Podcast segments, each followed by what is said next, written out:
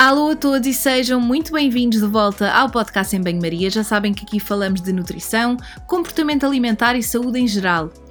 Hoje falamos de algo muito importante e que está na base não só do que partilho nas redes sociais, mas também de qualquer tema em convidado que traga ao podcast. Vamos então falar de evidência científica. Comigo tenho a Mafalda Farelo, que é investigadora na área da virologia. Hoje vamos falar sobre evidência científica de A a Z de forma simples e bem descomplicada. Desde que terminou os seus estudos, a Mafalda mal pôs os pés em Portugal. Depois de um doutoramento em Inglaterra e de uma breve passagem por casa, mudou-se para a Califórnia, onde continuou os seus estudos e trabalhos de investigação. Sem mais demoras, vamos então ao episódio de hoje. Espero que gostem e até já!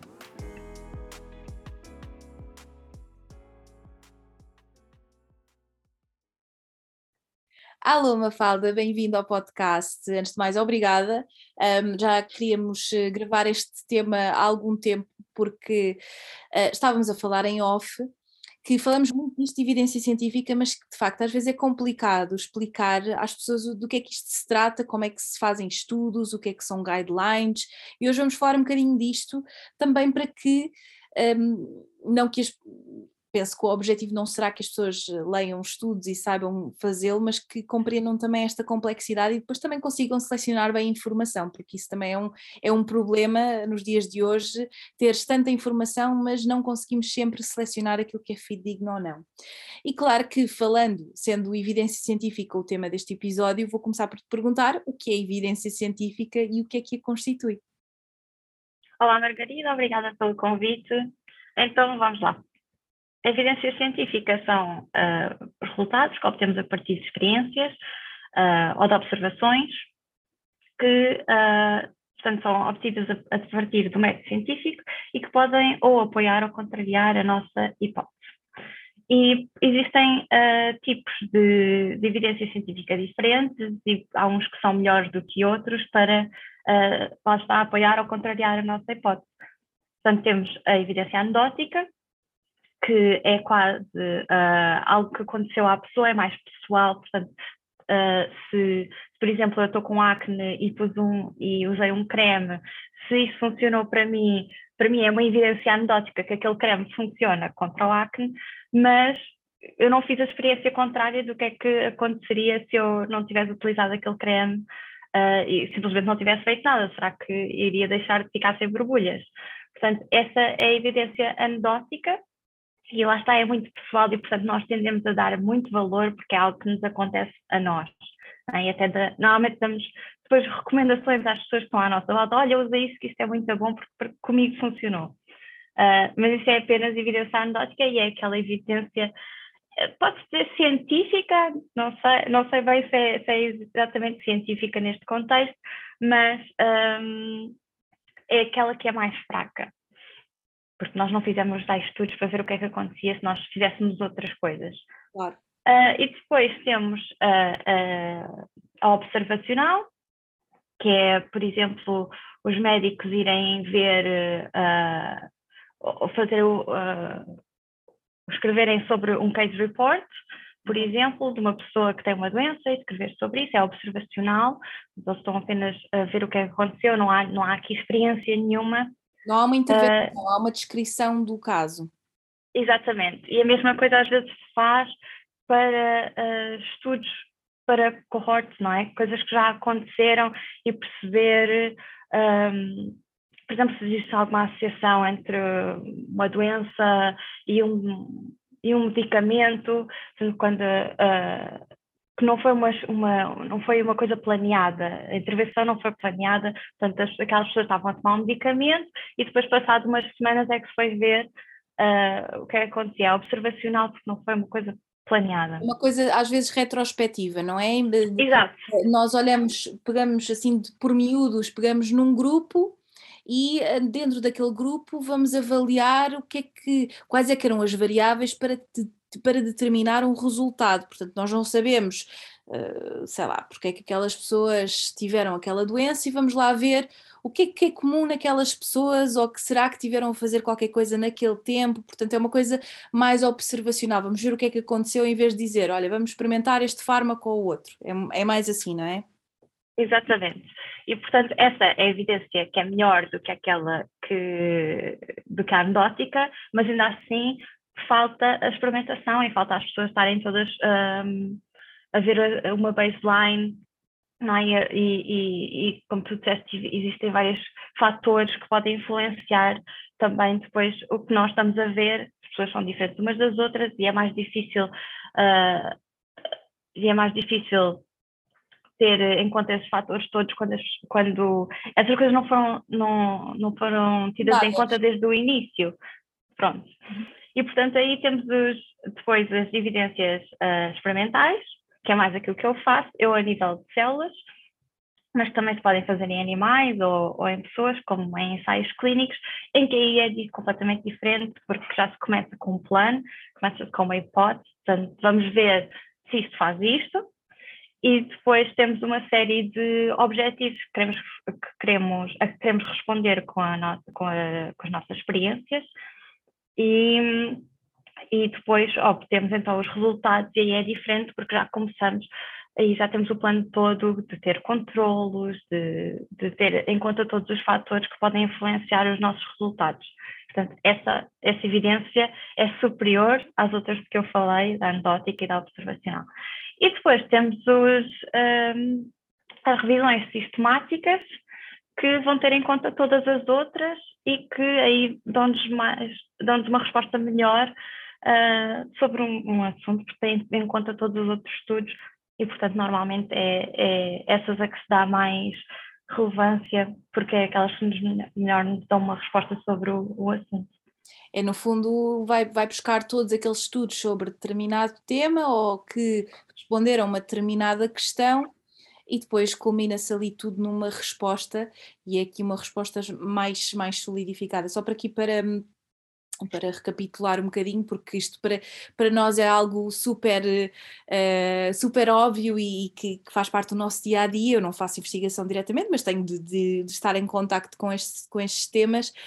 Um, mas as pessoas, as pessoas às vezes não pensam que esta questão da investigação começa com perguntas, com uh, tu vais responder a uma hipótese, será que isto é assim? E depois existem vários métodos para responder essa mesma hipótese. Alguns são mais um, valiosos ou poderosos do que outros, ou seja, até podem dar a mesma resposta, uh, mas a forma como dá a resposta também um, valoriza o estudo e essa mesma resposta, não é? De, todo o método que, que foi uh, levado a cabo.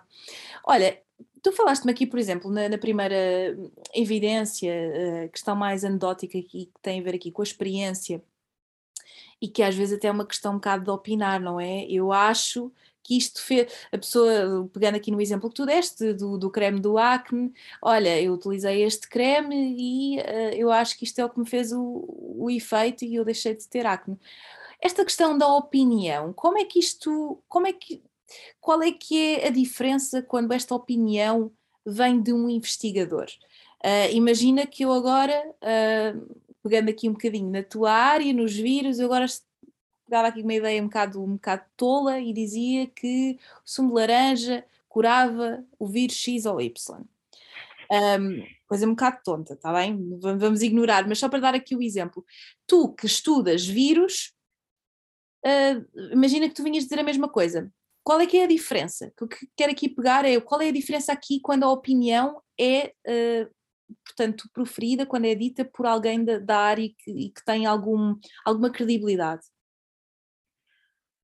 Uh, eu acho que é completamente diferente, porque a pessoa sabe do que é que está a falar. Portanto, logo aí, o, uma pessoa leiga, às vezes até. Uh, como é que isso se chama? É o, é síndrome do Dunning-Kruger, não é? Quando a pessoa sabe um bocadinho, acha que sabe muito, uhum. e depois, quando começa a estudar, começa a perceber que não sabe nada. E uhum. eu, mesmo sendo virologista, às vezes acho que não sei nada de nada, porque há muita coisa que eu não sei, é impossível a pessoa estar completamente a par de, de tudo o que se passa. Portanto, às vezes fazem perguntas e tenho que ou, ou, vou pesquisar, ou tenho que dizer que não sei.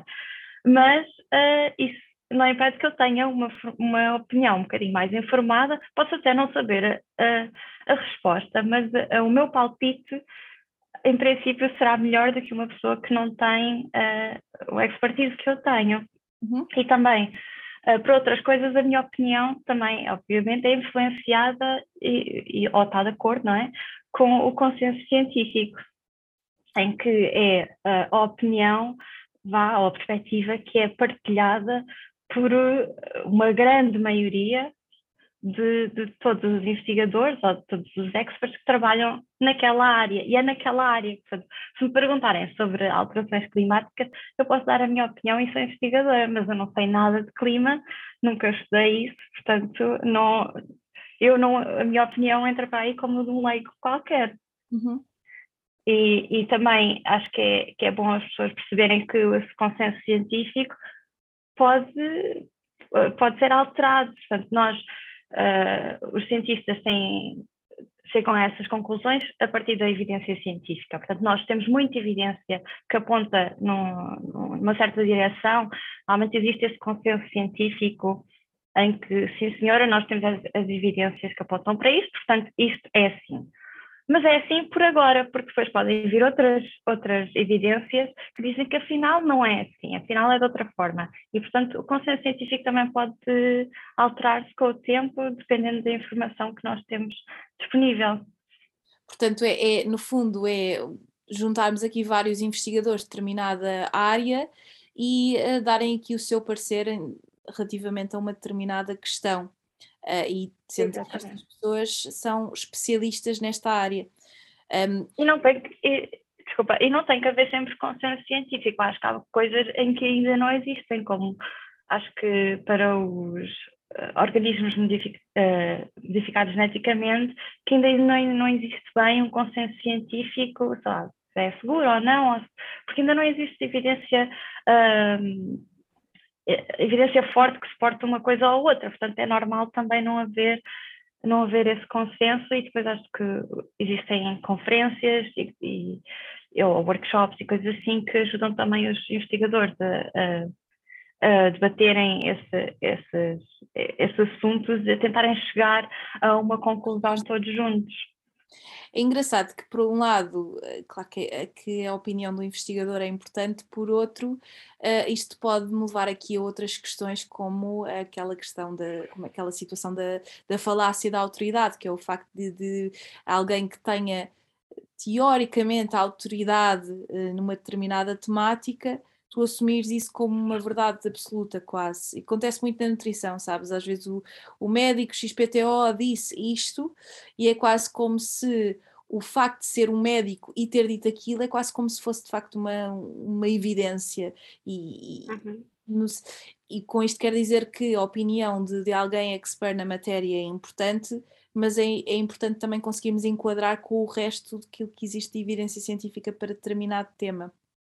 Exatamente. Olha, eu, outra coisa, eu acho que às vezes também nós pomos os cientistas no pedestal, mas nós também precisamos que a população também verifique o nosso trabalho, porque nós também, uh, exatamente, não podemos estar, não podemos ser essa elite em que não dá a cavar com ninguém e, e fazemos o que nos apetece e é como nós queremos e pronto. Acho que também Uh, depende da população fazer o check dos cientistas e ver se realmente estamos aí na direção certa ou não porque somos cientistas e toda a gente tem os seus viés e já aconteceu várias vezes na ciência de, uh, da ciência e os cientistas uh, agirem de formas incorretas para certas partes de, da população e que se houvesse também mais pessoas, um, se os cientistas fossem, fossem mais uh, diversificados, como mais mulheres, mais pessoas de cor, etc., algumas coisas não aconteciam e nós precisamos também que haja esse check, na minha opinião.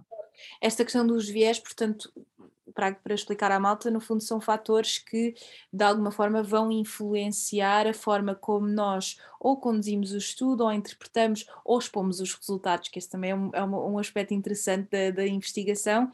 Uh, e, e, posso partilhar contigo no outro dia estava a fazer um workshop sobre, sobre isto, sobre como, como criticar um, os estudos e como, como avaliar, e que às vezes tu até olhas para a metodologia, olhas para aquilo tudo que fizeram e estás à espera de uma resposta, vais ler as respostas e a discussão, e aquilo está escrito de uma maneira que te pode influenciar para para um lado que não deveria ser. E, e daí acho que é importante explicarmos isto às pessoas que, que, a investigação é muito complexa, que é preciso nós sabermos ler de facto os estudos e saber o que é que está ali e também saber que os investigadores também têm os seus, os seus viés, portanto, as suas próprias crenças. Um, o seu background depois pode influenciar uh, uh, o método de investigação. Se bem que nós temos formas também, não é, de controlar estes mesmos viés e de fazer com que eles não tenham um impacto assim tão grande depois na, na investigação propriamente dita. Um, mas isto é quando realmente temos estudos de qualidade e é por isso que também é importante dizer que há estudos que são muito bons e outros que Uh, nós olhamos para aquilo e ok, está bem, tem esta resposta, mas não me, não me parece que seja um estudo muito bem feito. Olha, tu achas Exatamente. que, tendo em conta isto que, que falámos, assim, mais em jeito de discussão, tu achas que nós uh, devemos então recomendar algo que não foi estudado?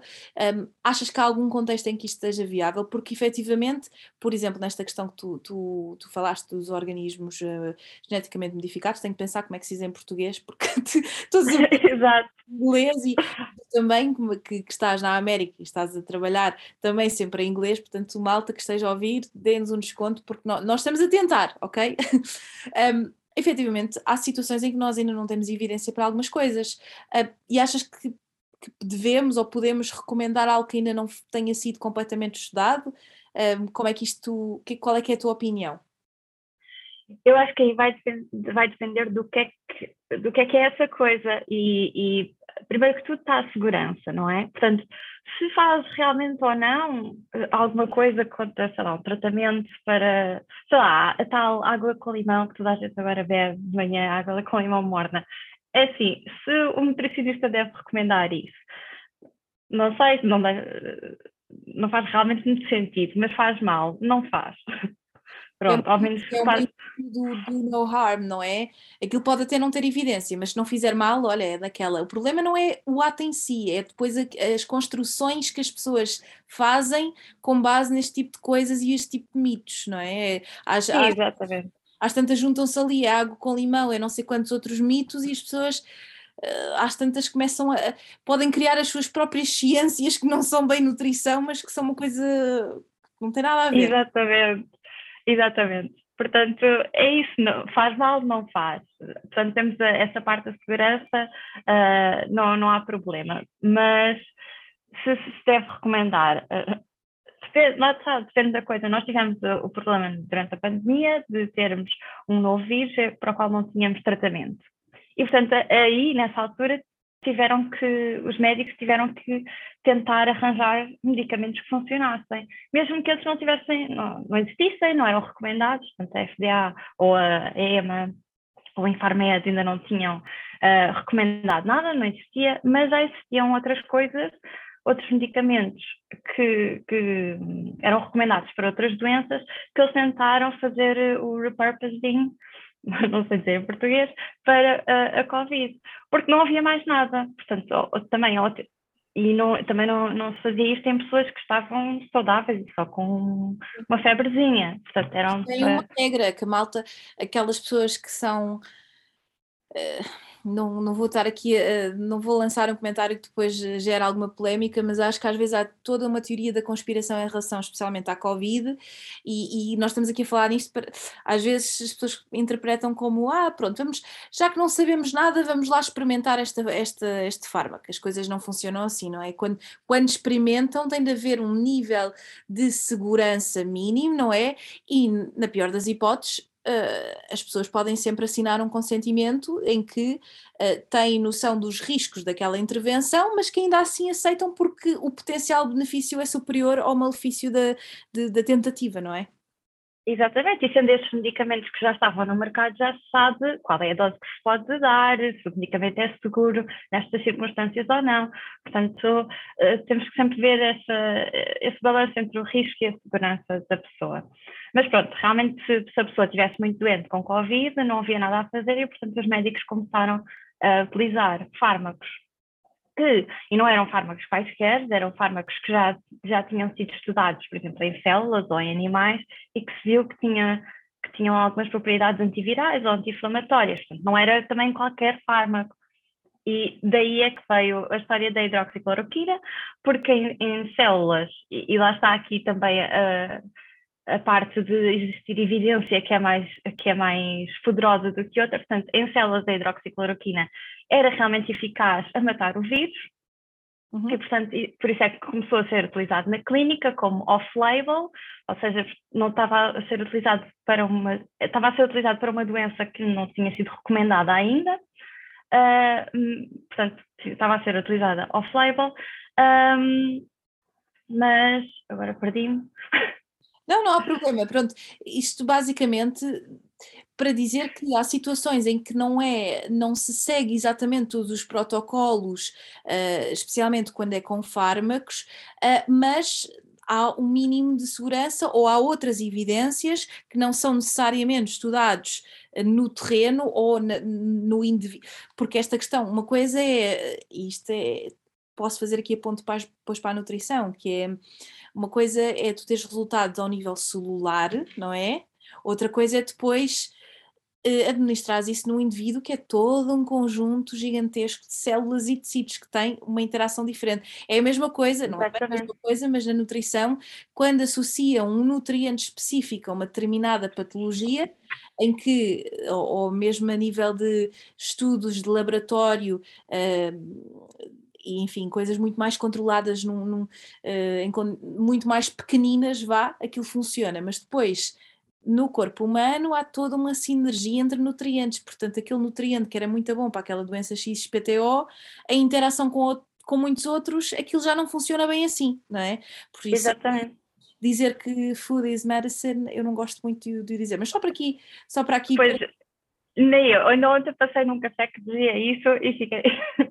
tipo, não devia estar aqui, devia ser proibido, uh, isso sequer está escrito. Mas estava a dizer, então, porque a hidroxicloroquina funcionou em, funcionou em células, os médicos começaram a utilizar em pacientes como uh, off-label e depois então houveram estudos experimentais, ensaios clínicos que, em pessoas realmente vieram dizer que, que aquilo não fazia nada e portanto aí não há benefício, só existe o risco, porque todos os medicamentos têm o seu, o seu risco e portanto deixou de se usar a hidroxicloroquina. Portanto essa é, é a história. E, e já agora tu estavas a dizer que uh, sobre a nutrição, eu, eu tive toxicologia alimentar, que foi das disciplinas que eu mais gostei durante a licenciatura e nunca mais me esqueço de, deste, deste caso que, que a nossa professora apresentou, que era de alguém que uh, bebia sumo de toranja, escreve sumo de toranja todos os dias e que aquilo altera, uh, que aquilo inibe uma das enzimas no, no fígado e, portanto, a pessoa estava a tomar medicação ao mesmo tempo uhum. e, e, então tinha que tomar uma dose de medicação muito mais alta do que aquela que era suposto, porque como tomava assunto de toranja todos os dias, aquilo não era metabolizado uh, numa, numa, num medicamento que fizesse uh, o efeito para a doença que a pessoa tinha e depois quando deixou de usar o assunto de toranja teve tipo uma overdose. Portanto, até as coisas mais, hum, mais inócuas, claro. não é? é que, que como sumo de toranja, mas todos os dias e, e, pode, pode fazer mal e a pessoa também tem que ter noção dessas coisas, portanto é que é bom eh, ter uma alimentação equilibrada. Claro que sim, claro que sim. E a questão do food is medicine dava toda aqui uma outra discussão, porque eu compreendo porque é que as pessoas uh, gostam desta narrativa, mas é, é importante perceber quais é que são os malefícios desta mesma narrativa e, e é ver as coisas de uma perspectiva muito redutora. Olha, Mafalda, então, pensando aqui um bocadinho na parte mais prática, procurar estudos. Claro que eu e tu sabemos onde é que os vamos procurar. Uh, é muito engraçado porque às vezes eu tenho malta no Insta a enviar-me estudos, uh, porque a partir do momento em que acham que aquilo sai da PubMed, tá bom, tá bom? É um estudo fidedigno porque é da PubMed e não é de um site qualquer. Só que era, era interessante falarmos aqui desta procura dos estudos, uh, em que plataformas é que são feitas, como é que nós fazemos esta seleção. E queria perguntar também se tu achas que é possível uh, a malta que não tem uma formação científica fazer esta mesma pesquisa. Eu tenho algumas dúvidas, mas quero saber o que é que, o que, é que tu achas acerca disso.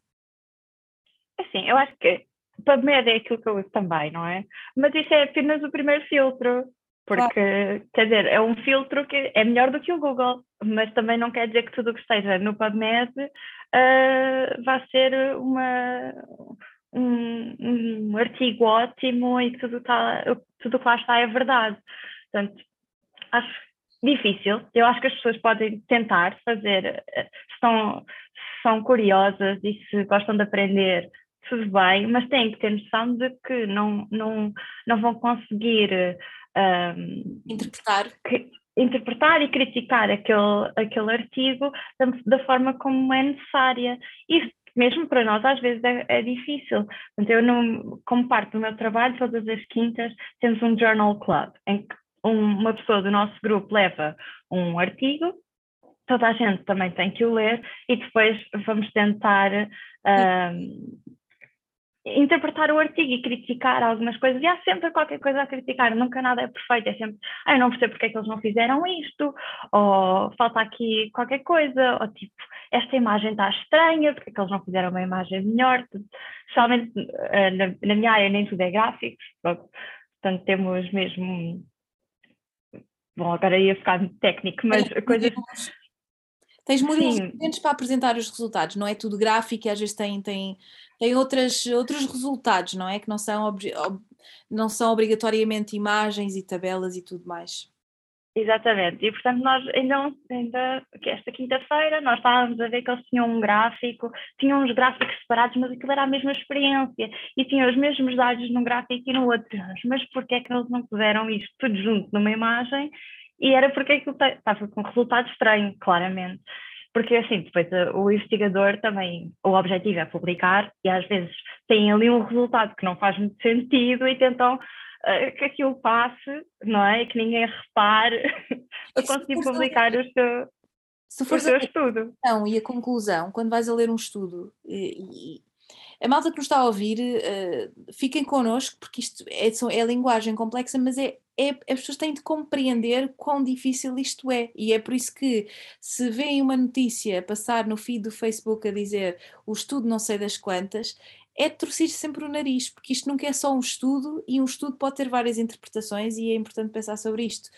Um, mas estava. E nesse caso, Desculpa, e nesse caso especialmente porque normalmente os jornalistas que, que, que fazem os artigos sobre, o, sobre os artigos científicos não têm informação na área. Portanto, eu nem sei como é que eles conseguem uh, escrever sobre um assunto. E por isso é que nós vemos muito, muitas coisas de um estudo diz que, sei lá, esse motoreja todos os dias faz bem.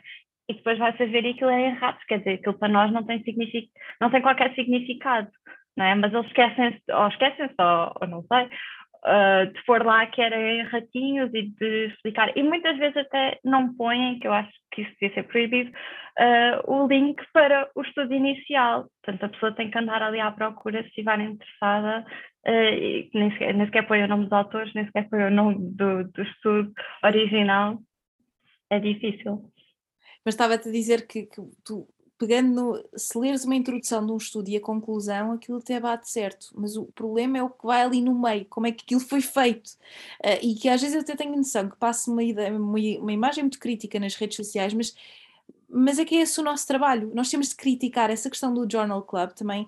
Há tempos fazíamos uh, no meu trabalho, fazíamos, uh, agora não, com a questão da Covid, depois deixámos de ter tempo para estas coisas, mas que espero eu que, que se vá retomar. Uh, mas no outro dia, no curso que estava a fazer, fizemos, tivemos esta, esta atividade, não é? De pegar num artigo e cada um ir criticar porque não, não é na crítica, crítica de apontar o dedo, não é numa de dizer, olha, tu que, que estudo horrível, não é isso. É perceber que limitações é que aquele estudo tem, depois que o que é que nós podemos retirar daqueles resultados. Ok, estes resultados, o que é que eu posso fazer com isto na prática? É mais isso. Portanto, eu, eu concordo contigo, eu acho que uh, as pessoas podem ser curiosas, podem ir à PubMed uh, e podem, que no fundo é o Google científico, vá, uh, e até podem pegar num estudo que venha num jornal XPTO, mas o problema é, é depois enquadrar isso.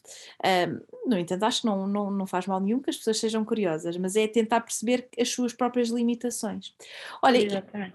tu trabalhando em investigação e, e e também has de me contar um bocadinho aqui o que, é, o que é que estás a fazer, mas que etapas é que acontecem desde. Uh, uma coisa é, ok, tu estás a trabalhar num projeto, tu descobres alguma coisa, seja um fármaco, seja uma questão, seja na nutrição, seja uma, uma dieta XPTO, qualquer coisa. Tu descobres isso. como é que isso passa de, do resultado de um estudo a uma guideline?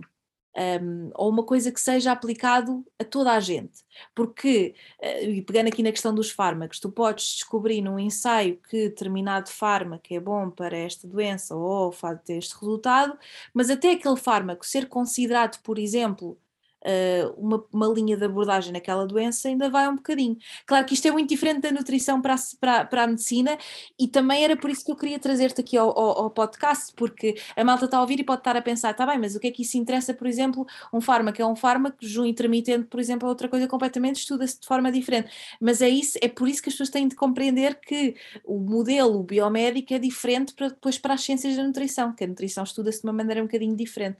Mas então como é que nós fazemos isto, Mafalda? Descobre descobres uma coisa, como é que isso passa a guideline? Para um fármaco, o guidelines, para ser sincera, não sei, porque não é a minha área, mas fármaco, uh, portanto, temos os ensaios pré-clínicos, em que estudamos, uh, portanto, eu ainda estou antes dos ensaios pré-clínicos, porque eu só estudo os mecanismos uh, de como é que os vírus afetam as células, mas descobrindo o mecanismo, não é? depois podem-se desenvolver fármacos. E depois, imaginemos que, de, que, temos eh, uma série de fármacos que realmente afetam aquele mecanismo, que é o que nós queremos fazer para a pessoa não, não, não, ter, não ter a doença ou tratar a doença.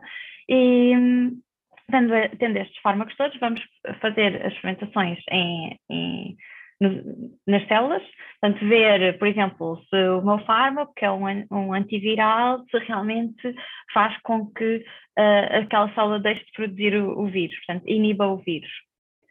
E, para, e depois sabemos, ok, isto funciona para isto, temos que ver depois a toxicidade daquele fármaco nas células. Portanto, pode inibir o vírus, mas também mata as células todas e nós não queremos isso.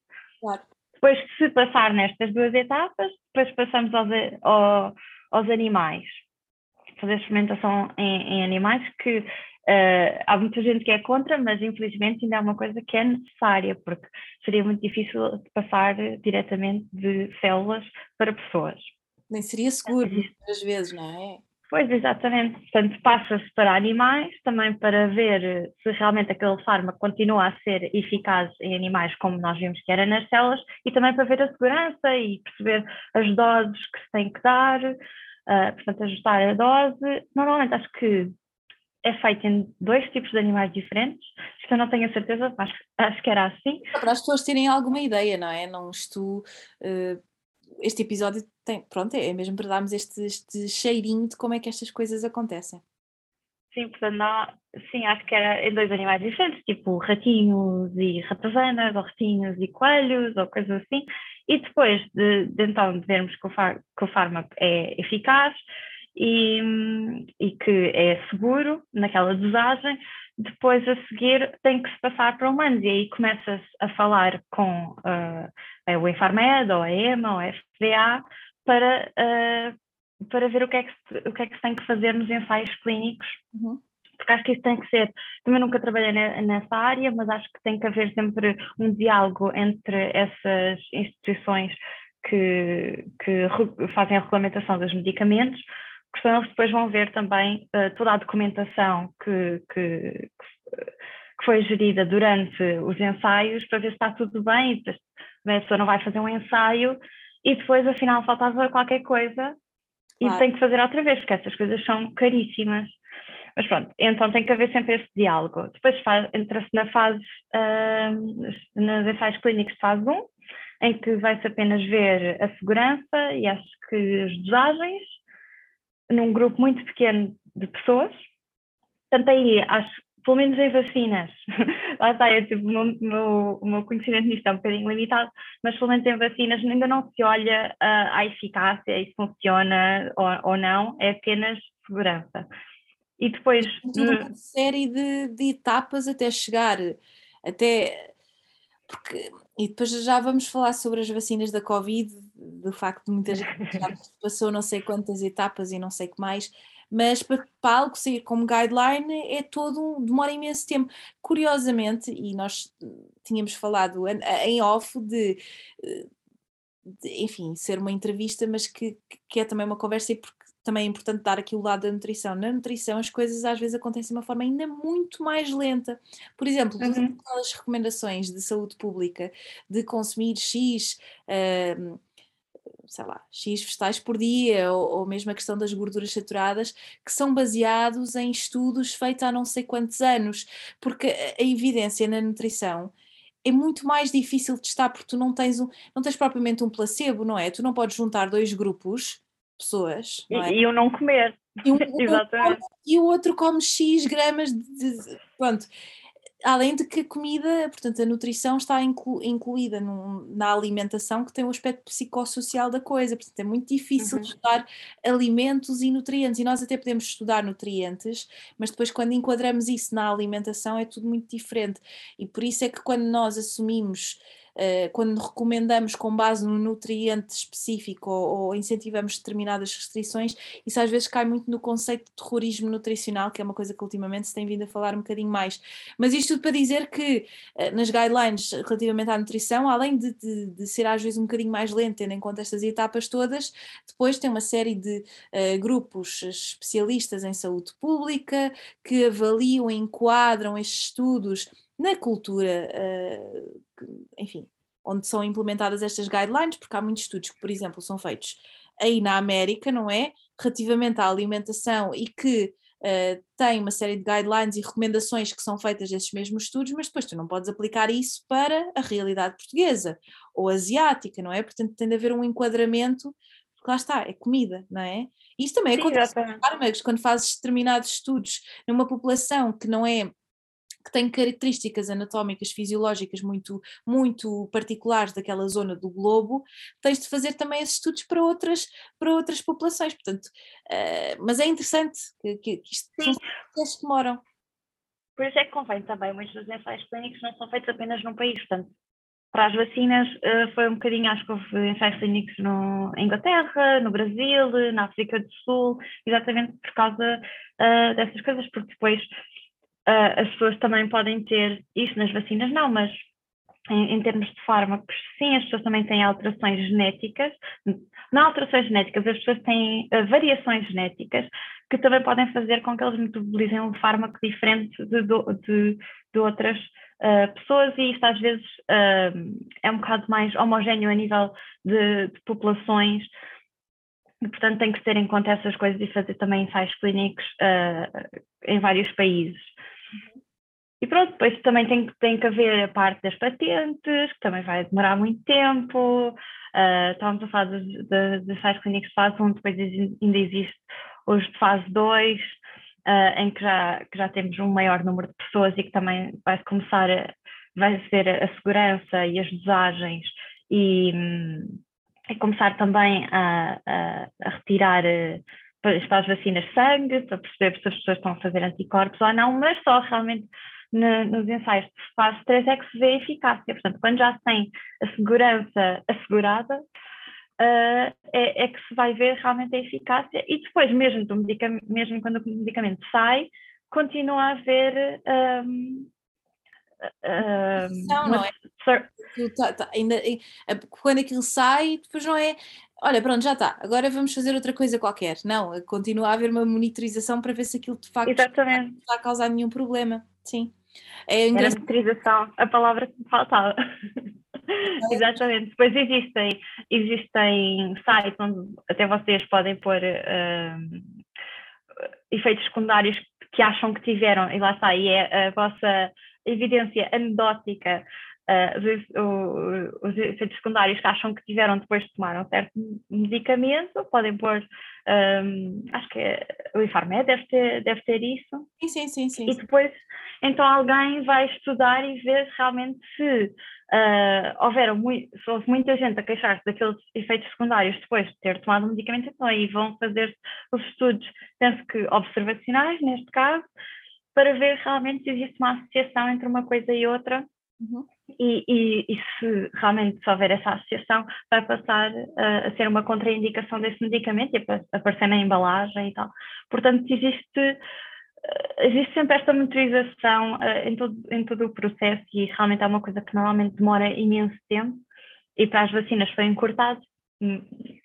Não para, não para pior, mas só porque foi mais. Uh... Havia urgência, não é? Porque havia muito porque mais investimento, porque toda a gente queria, queria que isso fosse, que isso saísse, não é? Que, que toda a gente iria beneficiar com isso. Já, já, me, já me vais contar um bocadinho esta questão das vacinas e daquilo que estás a fazer. Okay. Uh, em relação àquilo que, que acabaste de dizer, é, é exatamente isso.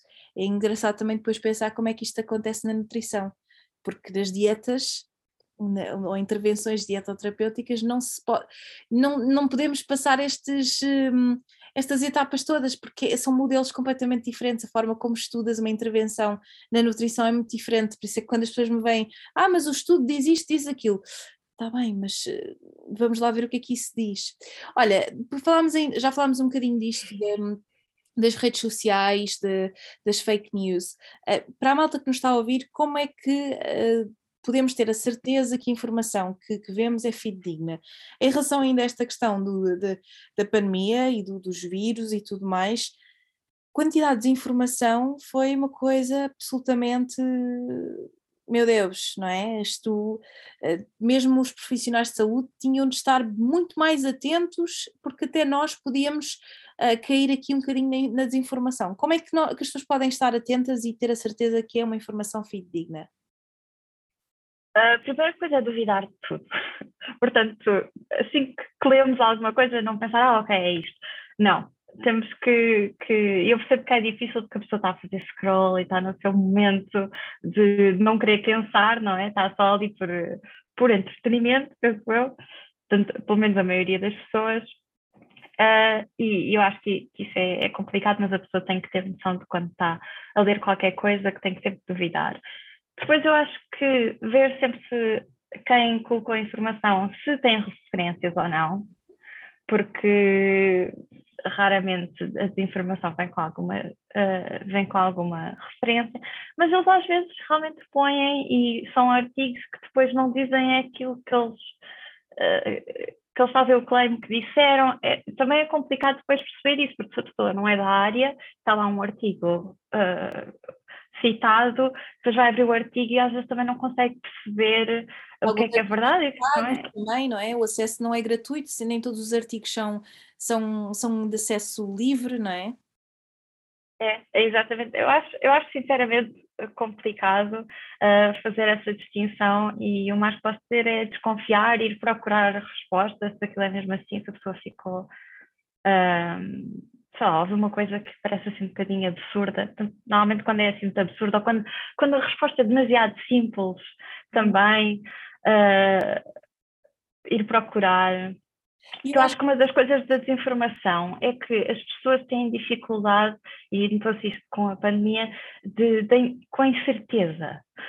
E é uma coisa que nós em ciência, nós lidamos muito bem com a incerteza, porque estamos habituados em que uma coisa hoje é assim, amanhã é de outra forma, e, e o não saber faz parte nossa, eh, de, da nossa profissão, não é? Nós, nós fazemos, eh, fazemos investigação para saber, mas estamos, eh, estamos contentes no, na ignorância. Não é? Não, não, não temos esse problema com a incerteza. Mas as pessoas têm, às vezes querem respostas para coisas que ainda não há resposta. E, portanto, vão à procura da resposta mais simples, de um, não é? De, de, uma, de algo que, eh, que, que lhes ajuda a perceber algo que não percebem. Mas algo essa resposta... que algo, muitas vezes as pessoas vão à procura de algo que confirme a sua própria crença, não é? Isso, é, sim, isso é um dos vezes. Toda a gente tem, numa coisa ou noutra. Sim. Não, mas é, é, é muito isso, é, é difícil e olha que eu acho que é por isto que até é bom ter redes sociais por um lado, eu sei que também é um grande veículo de informação, mas já temos tanta gente uh, expert, não é? Por exemplo, tu tens uma página uh, no Instagram, que eu vou partilhar nas notas do episódio para, para te seguirem, uh, em que fazes muita desconstrução uh, de, de, vários temas relacionados com, com, a ciência, não é? E, portanto, sendo uma pessoa que uh, trabalha nesta área, que tem conhecimento nesta área, muitas das vezes o material do teu, do teu conteúdo, e acho que também é um bocadinho transversal e também acontece comigo, é contradizer ou, ou, explicar às pessoas que aquilo que está na notícia XPTO não é bem assim.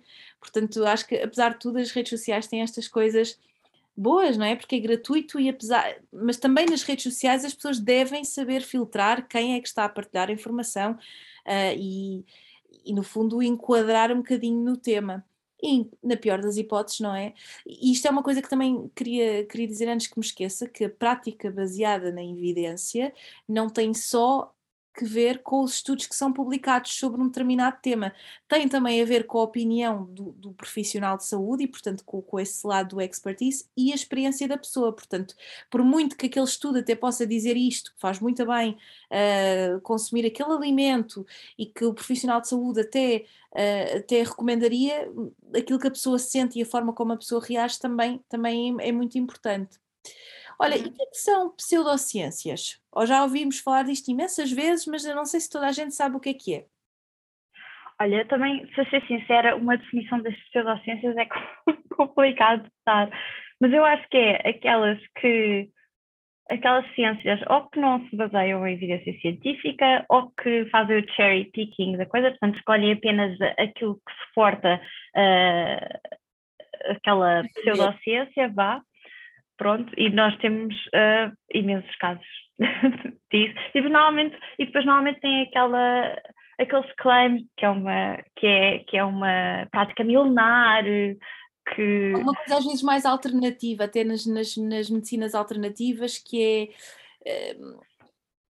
Aquilo tem a sua evidência, não é dentro do seu próprio método, mas não é um método científico validado. Portanto, não podes dizer que aquilo é cientificamente uh, comprovado, se calhar é comprovado à maneira deles ou à maneira daquela, uh, segundo a sua própria metodologia, mas que não se baseia no método científico como tal, não pode ser uh, considerado uma ciência, não é? Não, não tem um método totalmente validado. Não quer dizer Exatamente. que aquilo não resulte, mas é importante distinguir aquilo do, do, de facto da ciência e daquilo que é a investigação científica, não é? O que me revolta mais é, é o facto de uh, as pessoas fazerem determinadas coisas sem estarem uh, eh, 100% informadas, porque se realmente forem um practitioner, portanto alguém que faça este tipo de, de, de terapêuticas, mas que, que seja honesto e diga, olha, não há evidência científica, mas isto pode funcionar sabe-se lá de que forma, e não causa problemas, mas eu não sei se às vezes isto é sempre passado com essa transparência, e é isso que me preocupa um bocadinho, porque eu não me choca que as pessoas procurem um, terapêuticas alternativas, uh, confesso, eu em tempos, em, já há muitos anos, até consultei, não vou estar aqui a dizer o que é que foi em causa, porque acho que isto, enfim, e conheço muita gente que procura as tais, entre aspas, medicinas alternativas. O que é facto é que, se, não, se isso não for uma negação da, da medicina e que não os coloque em risco, porque, porque eu já vi casos, por exemplo, em oncologia, já vi pessoas acabarem num estado. Uh, com, com, com, problemas completamente que tinham sido mesmo evitados se a pessoa tivesse procurado a medicina e tivesse, uh, no fundo, tira outras respostas, mas foi procurar outra coisa alternativa sem evidência, acabou por se colocar em risco, mas não foi informada desses mesmos riscos. Isso é o que me preocupa, que é estas alternativas em, em como, lá está, ser vendido como alternativa, quando não é, pode ser uma coisa complementar, mas a pessoa Exato. tem noção dessa mesma, dessa mesma uh, limitação, dessas mesmas uh, terapêuticas, não é? Yes, e, pois, e como disseste, às vezes pode ser perigoso, ou porque a pessoa não foi à procura de outra, de outra resposta na, na medicina uh, normal, mas também eu, eu, conheço um caso de uma pessoa que estava já quase com falha renal, diabetes e não sei o quê, e foi à naturopata. Portanto, não é? Isso, é isso é perigoso. Também qual é a responsabilidade desse naturopata de ter aceito aquele paciente e também não o ter encaminhado para, para uma consulta no médico que realmente soubesse sobre, sobre aquilo. Eu, eu acho que eh, criou-se aqui esta questão de que a medicina que só, só trata o sintoma, não trata a causa. Eu acho que há profissionais, bons profissionais de saúde, isto já estamos aqui a alongar, a alongar para outros temas, há bons e maus profissionais de saúde, e há pessoas que simplesmente não estão ou, ou que não vão a fundo no problema e que, que, se calhar não vão procurar aqui algumas causas e que tentam uh, tratar um bocadinho a superficialidade, mas a verdade é que há muitas coisas para as quais nós ainda não sabemos qual é que é a causa, mas assumimos uhum. isso em vez de inventarmos, não é? Eu acho que, acho que isso é importante. Mas Fada, estamos aqui mesmo a terminar, não queria deixar de saber um bocadinho mais daquilo que é o teu trabalho no dia a dia, a tua investigação. Uh, tu trabalhas muito na área deste vírus que ninguém sabe o que é, que é a Covid, o vírus, o coronavírus, não é? Covid é, é, é a doença, certo? Covid-19 é a doença, o vírus chama-se é. SARS-CoV-2. Exatamente, pronto, peço desculpa aqui com a terminologia. Eu confesso que, embora trate isto e veja isto todos os dias, própria já estou tão cheia deste assunto que, é, que já me passa aqui estas questões de pormenores que são realmente importantes. O que é que, qual foi o teu contributo aqui da, da ciência relativamente a este vírus e o que é que tu tens feito no teu dia a dia, na tua investigação? Olha, meu contributo ainda é muito pequeno, porque eu comecei o, o, meu novo trabalho em outubro, portanto, e como já falámos aqui, a ciência demora muito tempo, portanto, só ter uma ideia do que fazer demorou imenso tempo, porque eu não tinha uh, um projeto delineado, portanto, tive que ler muitos artigos, e, e, o que se faz em investigação é ir ler muitos artigos e ver o que é que ainda não se sabe e o que é que com o meu laboratório e com a minha expertise eu posso uh, contribuir, não é? Portanto, demorou um tempo a ler esses artigos todos e a ter uh, ideias que, que, que, realmente tivessem pernas para andar. Portanto, o que eu estou a fazer agora é estudar estes vírus. Portanto, a, minha, a minha especialidade vá, é, é a interação entre os vírus e o hospedeiro, ou seja, nós. E como é que os vírus alteram uh, os nossos processos celulares e às vezes também vice-versa, okay? como é que os nossos processos celulares vão afetar uh, a replicação do vírus e etc. E, e foco-me no sistema uh, imunitário inato, portanto, na primeira resposta que nós temos aos vírus, porque os vírus, nós temos esse sistema e temos essas defesas, mas os vírus também arranjam formas de conseguir contrariar isso, e é isso que me fascina nos vírus, é o facto de serem coisinhas tão pequeninas e que nem seres vivos são, e, e de terem uh, tantas ferramentas com tão poucas proteínas e, e sendo tão, simples, cons conseguirem ter essas ferramentas para lutar contra o nosso organismo super complexo. São, não é? São coisas tão pequeninas não, não são sequer gente, mas causam tanta, tantos problemas, não é? E são, e espertos, pronto, eu gosto de perceber uh, como é que, desses mecanismos que, estão, que, eles, que eles têm para conseguir escapar às nossas defesas. E pronto, assim, tentando ser breve, o, o, o vírus é, é constituído por 20 e tal proteínas, agora não me lembro ao certo do, do, número, e eu estudo uma delas e de que forma é que essa proteína afeta a nossa, a nossa, essa resposta imunitária uh, inata. Portanto, e conseguindo perceber esse mecanismo, depois eventualmente poderíamos tentar uh, inibir esse mecanismo para fazer com que as nossas defesas continuem lá e, portanto, no futuro haver um medicamento uh, contra isso e que nos ajudasse a, a, a proteger-nos contra o vírus e a, e a tratarmos mais rápido uh, a doença. Portanto, é isso que eu tenho feito e, portanto, trabalho muito no laboratório, ao computador, reuniões. Olha, e pegando aqui, fazendo este ponto com o que tivemos a falar ao longo desta, desta conversa, e estamos mesmo já a terminar, mas queria perguntar-te então, e aquelas pessoas que dizem, ai, mas aquelas etapas foram saltadas, não sei quantas etapas das vacinas, e as vacinas nunca foram estudadas, e como tal, eu não devo ir levar. O que é que tu tens a dizer a essas pessoas? Tenho a dizer que nós passamos as, eh, primeiro que toda, todo o conhecimento que nós tínhamos na altura, portanto, apesar do vírus ser eh, novo e ninguém saber nada sobre aquele vírus, ele era muito parecido com outros vírus que já tinham aparecido anteriormente e que já tinham sido estudados. E até já existiam vacinas para, para esses vírus que vieram anteriormente, outros coronavírus, que eram bastante parecidos.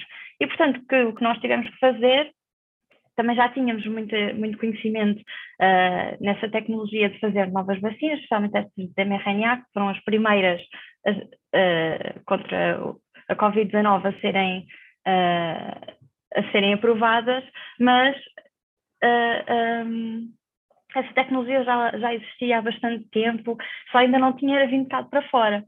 Mas, portanto, essa, com esta pandemia houve imensos fundos, portanto, toda a gente queria acabar com isto, portanto, dinheiro não faltava e, e também havia uh, muita ajuda por parte de, dessas instituições de regulamentação de medicamentos que, tentar, que, que, trabalharam em conjunto com as farmacêuticas para desenvolver estas vacinas o mais rápido possível. E pronto, e depois as pessoas também prioritar, prioritarizaram.